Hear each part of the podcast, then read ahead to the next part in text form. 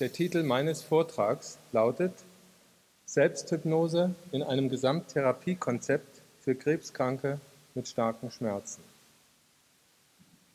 Ich möchte Ihnen ich möchte diesen Vortrag in zwei Teile teilen. Das erste, ich werde Ihnen über eine Studie berichten, die ich selber durchgeführt habe. Und in einem zweiten Teil möchte ich Ihnen ein paar Schlussfolgerungen vorstellen, die ich aus dieser Studie für meine Arbeit gezogen habe. Zunächst zur Studieninformation. In München, hier in der Universitätsklinik Großhadern, gibt es eine interdisziplinäre Schmerzambulanz. Und innerhalb dieser Schmerzambulanz wurde allen Krebspatienten, die sich zur Schmerztherapie vorgestellt haben, angeboten, Selbsthypnose zu erlernen. Das Betreuungsteam wurde aus Mitteln der Deutschen Krebshilfe gefördert und allen Patienten wurde dieses Angebot unterbreitet. Diejenigen, die sich dafür genauer interessierten, erhielten eine, ein persönliches Gespräch und diejenigen, die sich dann so dafür interessiert haben, dass sie teilnehmen wollten, mussten dann den sogenannten Informed Consent unterschreiben. Das erste Dia bitte. Das sind die Zahlen. Ich hoffe, man kann sie trotz dem hellen Licht gut sehen. Es waren insgesamt circa 300 Patienten. Ein Drittel etwa, für mich erstaunlich viele, haben sich dafür interessiert. Von diesen haben dann effektiv ihre Einverständnis erklärt 61. Und wir hatten eine sehr, sehr aufwendige Dokumentation geplant und von diesen blieben dann letztendlich 32 Patienten übrig, für die über zehn Wochen eine komplette Dokumentation, zu der ich noch was sage, durchgeführt wurde. Das Dia kann weg, danke. Um Effekte der Intervention, also in dem Fall der Selbsthypnose, zu messen, haben wir folgendes Modell gewählt. Wir haben den Patienten ein sogenanntes Schmerztagebuch mitgegeben, was sie täglich ausfüllten. Und in diesem Schmerztagebuch waren Angaben zur Schmerzintensität, zum Leiden an den Schmerzen, zum Gefühl, mit der Symptomatik zurechtzukommen, zur medikamentösen Therapie, zur Häufigkeit der Selbsthypnose, Anwendung etc. Nächste Dia bitte. Ich zeige Ihnen jetzt das Studiendesign, was wir gewählt haben für unsere prospektierte, kontrollierte Studie. Fachbegriff zwei Perioden Crossover. Das heißt, es gibt zwei Behandlungen, also eine A mit Selbsthypnose, eine B ohne Selbsthypnose, Anleitung durch ein Tonband. Die Randomisierung bedeutet, die Patienten werden zugeteilt entweder der Abfolge AB oder BA und es gibt jetzt zwei Perioden, wo die beiden Therapien miteinander verglichen werden. Und Sie sehen von den Zahlen, waren im einen Arm beginnen mit Selbsthypnose 15 Patienten von den 32 und im zweiten Arm 17. Das Dia kann weg. Es geht nun darum, diese Fragestellungen, die sehr umfassend waren, hier in einem kleinen Ausschnitt vorzustellen, wo wir sagen können, hat es mit der Selbsthypnose irgendetwas gebracht. Damit Sie aber die Ergebnisse auf dem Hintergrund der klinischen Realität ein bisschen beurteilen können, zeige ich Ihnen das nächste Dia, damit Sie über das Schwierigkeitsspektrum, mit dem wir es zu tun hatten, etwas informiert sind. Das ist ein Dia mit der Überlebenszeit. Das heißt, vom Zeitpunkt der Untersuchung, also am Ende der Untersuchung, der Untersuchungszeitraum war insgesamt über 15 Monate, waren am Ende, der Untersuchungszeit schon insgesamt 42 Patienten verstorben und darunter 28 innerhalb der ersten sechs Monate. Wenn Sie jetzt das anschauen, ist natürlich klar, dass der Anteil der Patienten, die die Studie abgebrochen haben, also mit 29, natürlich diejenigen, die im ersten halben Jahr verstorben sind, sehr hoch ist. Ich will gar nicht auf die Details eingehen, ist auch nicht so wichtig. Nur, dass Sie wissen, wir hatten es wirklich mit schwerkranken Patienten zu tun, wo wirklich eine Progredienz, also ein Fortschreiten der Tumorerkrankung, angenommen werden musste. Das Tier kann weg werden. Ich möchte Ihnen nun, das Tier kann weg, weg. Ich möchte Ihnen nun für die Hauptzielkriterien Schmerzintensität und Leiden an Schmerzen die Ergebnisse darstellen. Und die Ergebnisse sind, das nächste Dia bitte, Millimeterangaben der sogenannten visuellen Analogskala. Auf die praktische Bedeutung dieses erstmal sehr wissenschaftlich getrockneten Stoffes kommt. Das heißt, das ist ein Ausschnitt aus dem Tagebuch. Sie sehen diese Fragen, also hatten Sie heute Schmerzen? Die antworten mit Attacken und Dauerschmerz. Haben Sie heute unter den Schmerzen gelitten? Solche Fragen sind das. Und auf der visuellen Analogskala macht der Patient irgendwo einen Strich zwischen 0 gar nicht und 100 stärker nicht vorstellbar. Das kann weg. Die statistische Auswertung, und das nächste bitte wir gleich vorbereiten, die statistische Auswertung erfolgt nun so, dass verglichen wird die Vorphase, rein medikamentöse Therapie, die Periode 1, vier Wochen gewissermaßen mit Tonbandanleitung und dann die nächste Periode, vier Wochen ohne Tonbandanleitung. Und für die Schmerzintensität, das nächste Dia, ergeben sich folgende Zahlen. Sie sehen, dass auf der visuellen Analogskala, wo der Startpunkt der Kurve ist, Sie sehen ein leichtes Abfallen der Schmerzintensität, Phase 1, und ein Stabilbleiben in Phase 2. Sie sehen bei der Behandlung B, also ohne das Selbsthypnose, sehen Sie auch einen Ausgangspunkt der Schmerzen, der Schmerzenintensität, also für alle Patienten der Studie, steigt langsam an und bleibt dann stabil.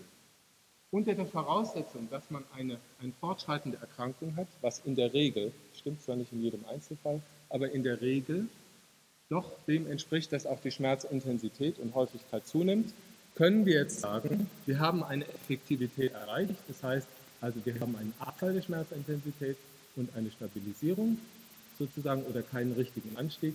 Und hier haben wir einen Anstieg, der sich unter der Hypnose dann nicht weiter fortsetzt. Aber Menschen, die häufiger auf Kongressen sind, werden bemerken, sind keine Sternchen dran. Das heißt, das ist statistisch nicht signifikant.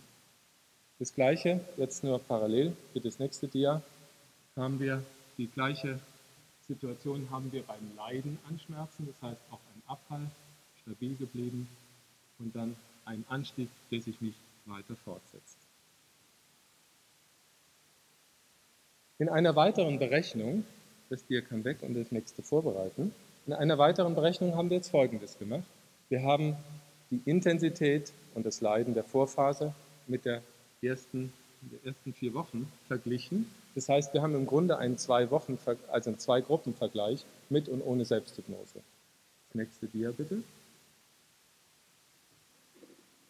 Das heißt, jetzt sehen Sie die berühmten Sternchen, nehmen Sie die nur mal als Signal, die, die Zahlen spielen keine so große Rolle.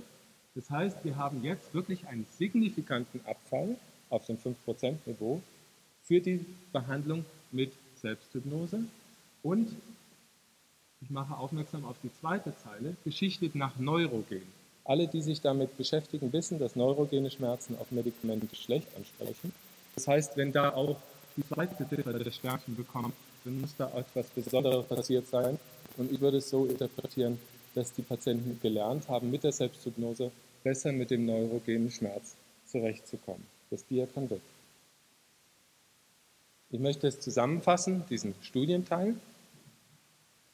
Die untersuchten Patientengruppen waren in Bezug auf ihre medikamentöse Therapie identisch.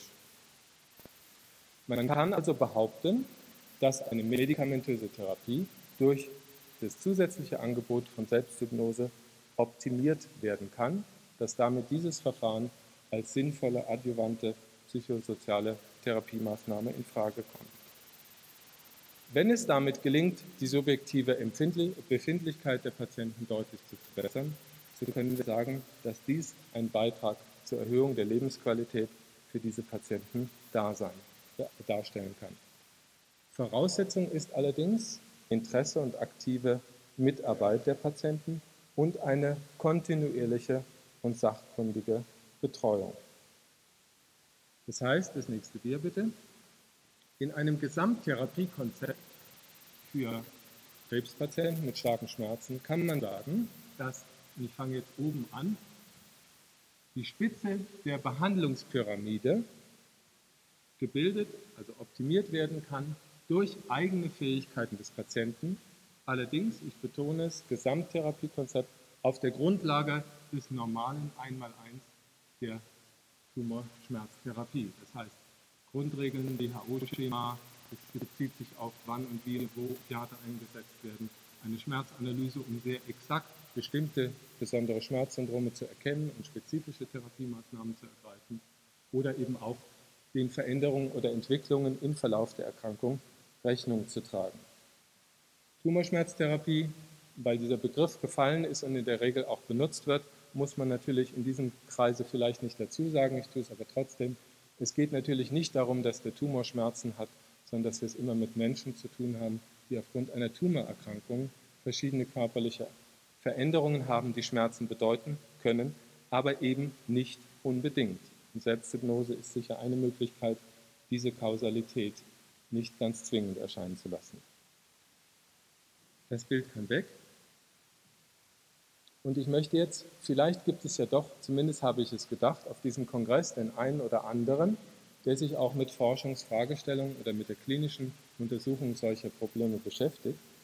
Dann möchte ich einen Diskussionspunkt anfügen im Sinne von Schlussfolgerungen hinterher bist du immer sauer, hoffentlich jedenfalls. Deswegen nochmal das Studiendesign. Bitte das nächste hier.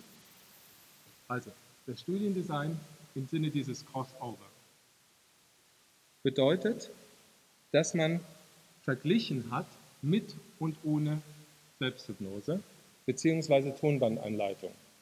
Was wir nicht bedacht haben, ist, dass wir in dem ersten Teil, in dem ersten Arm A, B, natürlich die Patienten also dazu aufgefordert haben, auf ihr Tonband zu verzichten, also in dem Sinne ohne Tonbandanleitung auszukommen. Aber natürlich die Patienten, wenn sie Selbsthypnose gelernt hatten, gemacht haben, haben die es natürlich weitergemacht, nicht aufgehört. Das heißt, wir haben streng genommen eigentlich keine Phase ohne. Und das kann man auch vom Patienten natürlich nicht verlangen. Das heißt, ein methodisch korrektes Design aus der Pharmakologie, wo wir nach einem Washout wirklich in dem Sinne eine Bedingung ohne haben, war hier, was ja therapeutisch beabsichtigt war, durch den Lerneffekt nicht gegeben. Das heißt, wir haben uns unsere eigene Statistik wahrscheinlich mit vermasselt. Hinzu kommt ein zweites, und ich möchte Ihnen das also sehr zu bedenken geben, wenn Sie auf diesem Gebiet arbeiten. Die Randomisierung, das heißt von den ersten zwei Wochen, mindestens zwei Wochen Therapieeinstellung mit Medikamenten auf die vier Wochen, wird über eine Liste zufällig zugeteilt, wer kommt in welche Gruppe. Und das muss einen Wurm reinbringen in die Arzt-Patient-Beziehung oder in die therapeutische Beziehung, dass irgendeine Liste nach Zufallsprinzip entscheidet, wann und wie und wo ich das kriege, worauf ich gehofft habe und warum ich an der Studie mitmache. Auch diesen Punkt, denke ich, haben wir nicht genügend bedacht wie wir es von der methodisch korrekten Seite her nur diskutiert haben.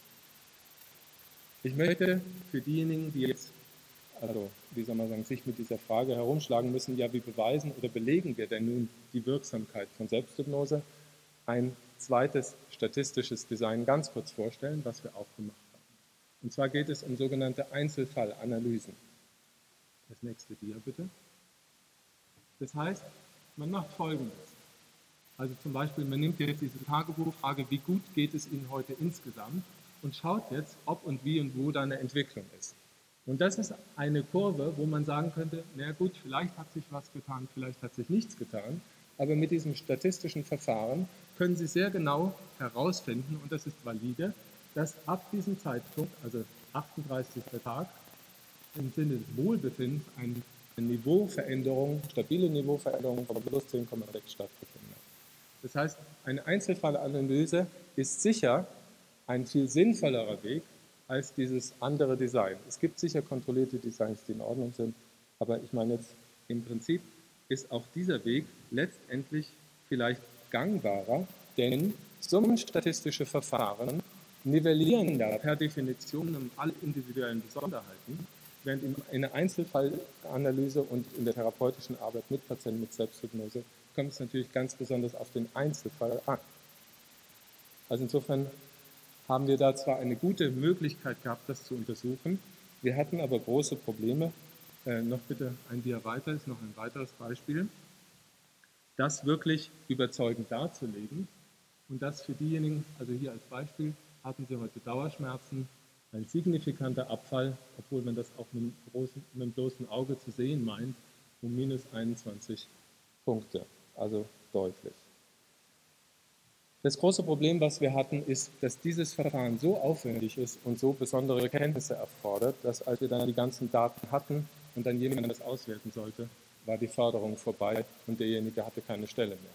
Also auch das, wer mit Forschung zu tun hat, solche Dinge muss man auch bedenken. Wenn man mit großem Aufwand etwas meint, gefunden zu haben, dann kann man es nicht mehr belegen. Ich komme nun zu einem letzten Punkt, der mir wichtig ist und der jetzt näher dran ist an Ihrer Situation auch als Therapeuten, wenn Sie jetzt nicht mit einem klinischen Forschungssetting zu tun haben. Und zwar zur Bedeutung der therapeutischen Beziehung bei der Anleitung zur Selbsthypnose. Und diejenigen, die in der ersten Teil der Sitzung da waren, dort ist es schon aufgetaucht, die Frage im Umgang mit Sterbenden. Die Bedeutung der Arbeiten von Milton Erickson für die Arbeit auf diesem Gebiet liegt vor allen Dingen auf, meines Erachtens auf zwei Konzeptionen. Das eine ist das Konzept der sogenannten Utilization oder Utilisation, wie man sagt, ich nehme das deutsche Wort Verwendung dafür. Das heißt, man verwendet das, was auftaucht.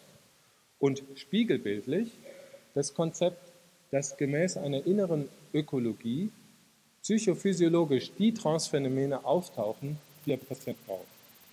Das heißt, man spricht von der spontanen Trance oder Naturalistic Trance. Also nicht, wo Sie sich fürchterlich anstrengen müssten, etwas ganz Bestimmtes zu tun, Katalog dauernd denken, was ist die raffinierteste Technik für Schmerzkontrolle, sondern die Arbeit mit dem Patienten auf der Ebene, dass sie Vertrauen darauf haben, dass er die Phänomene entwickeln kann, die sie brauchen und die er braucht vor allen Dingen.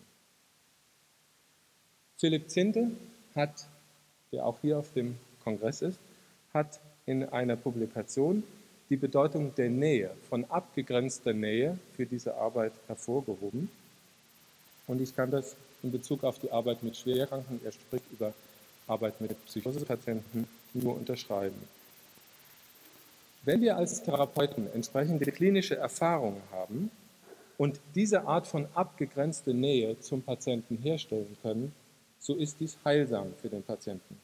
Und zwar nicht nur nicht dadurch, dass wir besonders raffinierte Techniken damit zur Verfügung hätten, sondern dadurch, dass wir es aushalten, da zu sein und da zu bleiben den Patienten in seinem Leid zu begleiten und immer zu wissen, es ist nicht das unsere und wir können es nicht abstellen.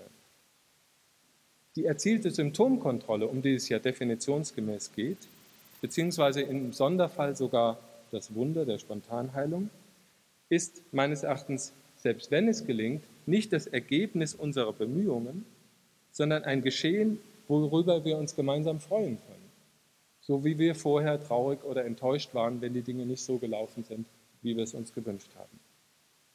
Interventionen und Suggestionen sind in diesem Zusammenhang sehr sinnvoll, möglich und auch notwendig, aber sie sind meines Erachtens nur umsetzbar sozusagen durch uns oder den Patienten, wenn sie mit dem absoluten Respekt davor verbunden sind, dass wir es mit einer komplexen Regelung zu tun haben, von denen wir keine Ahnung haben, wie komplex sie ist und dass all unsere kausalen Annahmen, wie die Systemiker so schön sagen, äh, das Wissen definieren als den aktuellen Stand des Irrtums.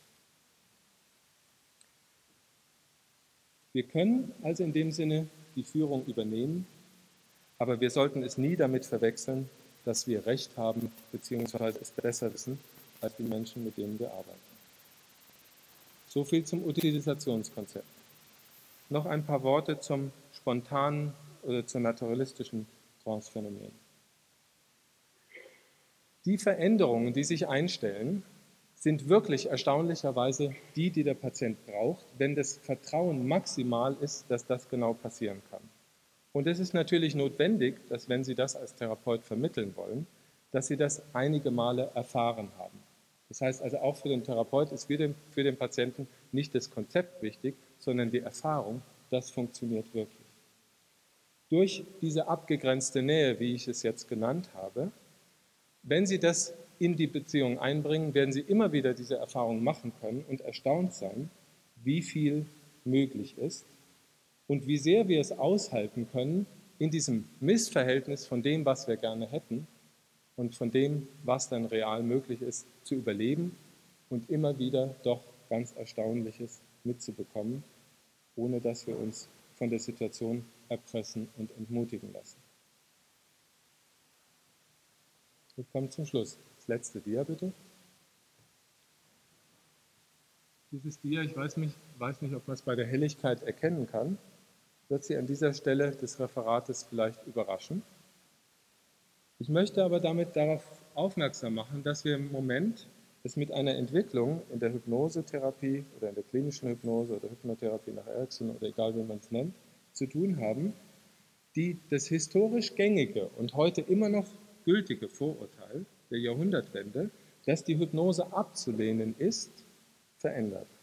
Das Hauptargument gegen die Hypnose war immer die Angst vor dem Kontrollverlust, der Widerstand dagegen, sich dem Willen einer anderen mächtigen Person zu unterwerfen. Dieser Kongress legt sicher nicht davon Zeugnis ab, sondern durch fundierte klinische Erfahrung und wissenschaftliche Belegung, Belege kommt die Renaissance der Hypnose vor allen Dingen daher, dass es um das Erringen besserer Selbstkontrolle geht, paradoxerweise, der Entdeckung ganz persönlicher, ganz eigener Ressourcen und Energien und sogar, dass es um die Emanzipation von der Abhängigkeit und der Kontrolle von außen geht. Darauf wollte ich Sie aufmerksam machen und damit möchte ich erstmal pünktlich schließen. Vielen Dank.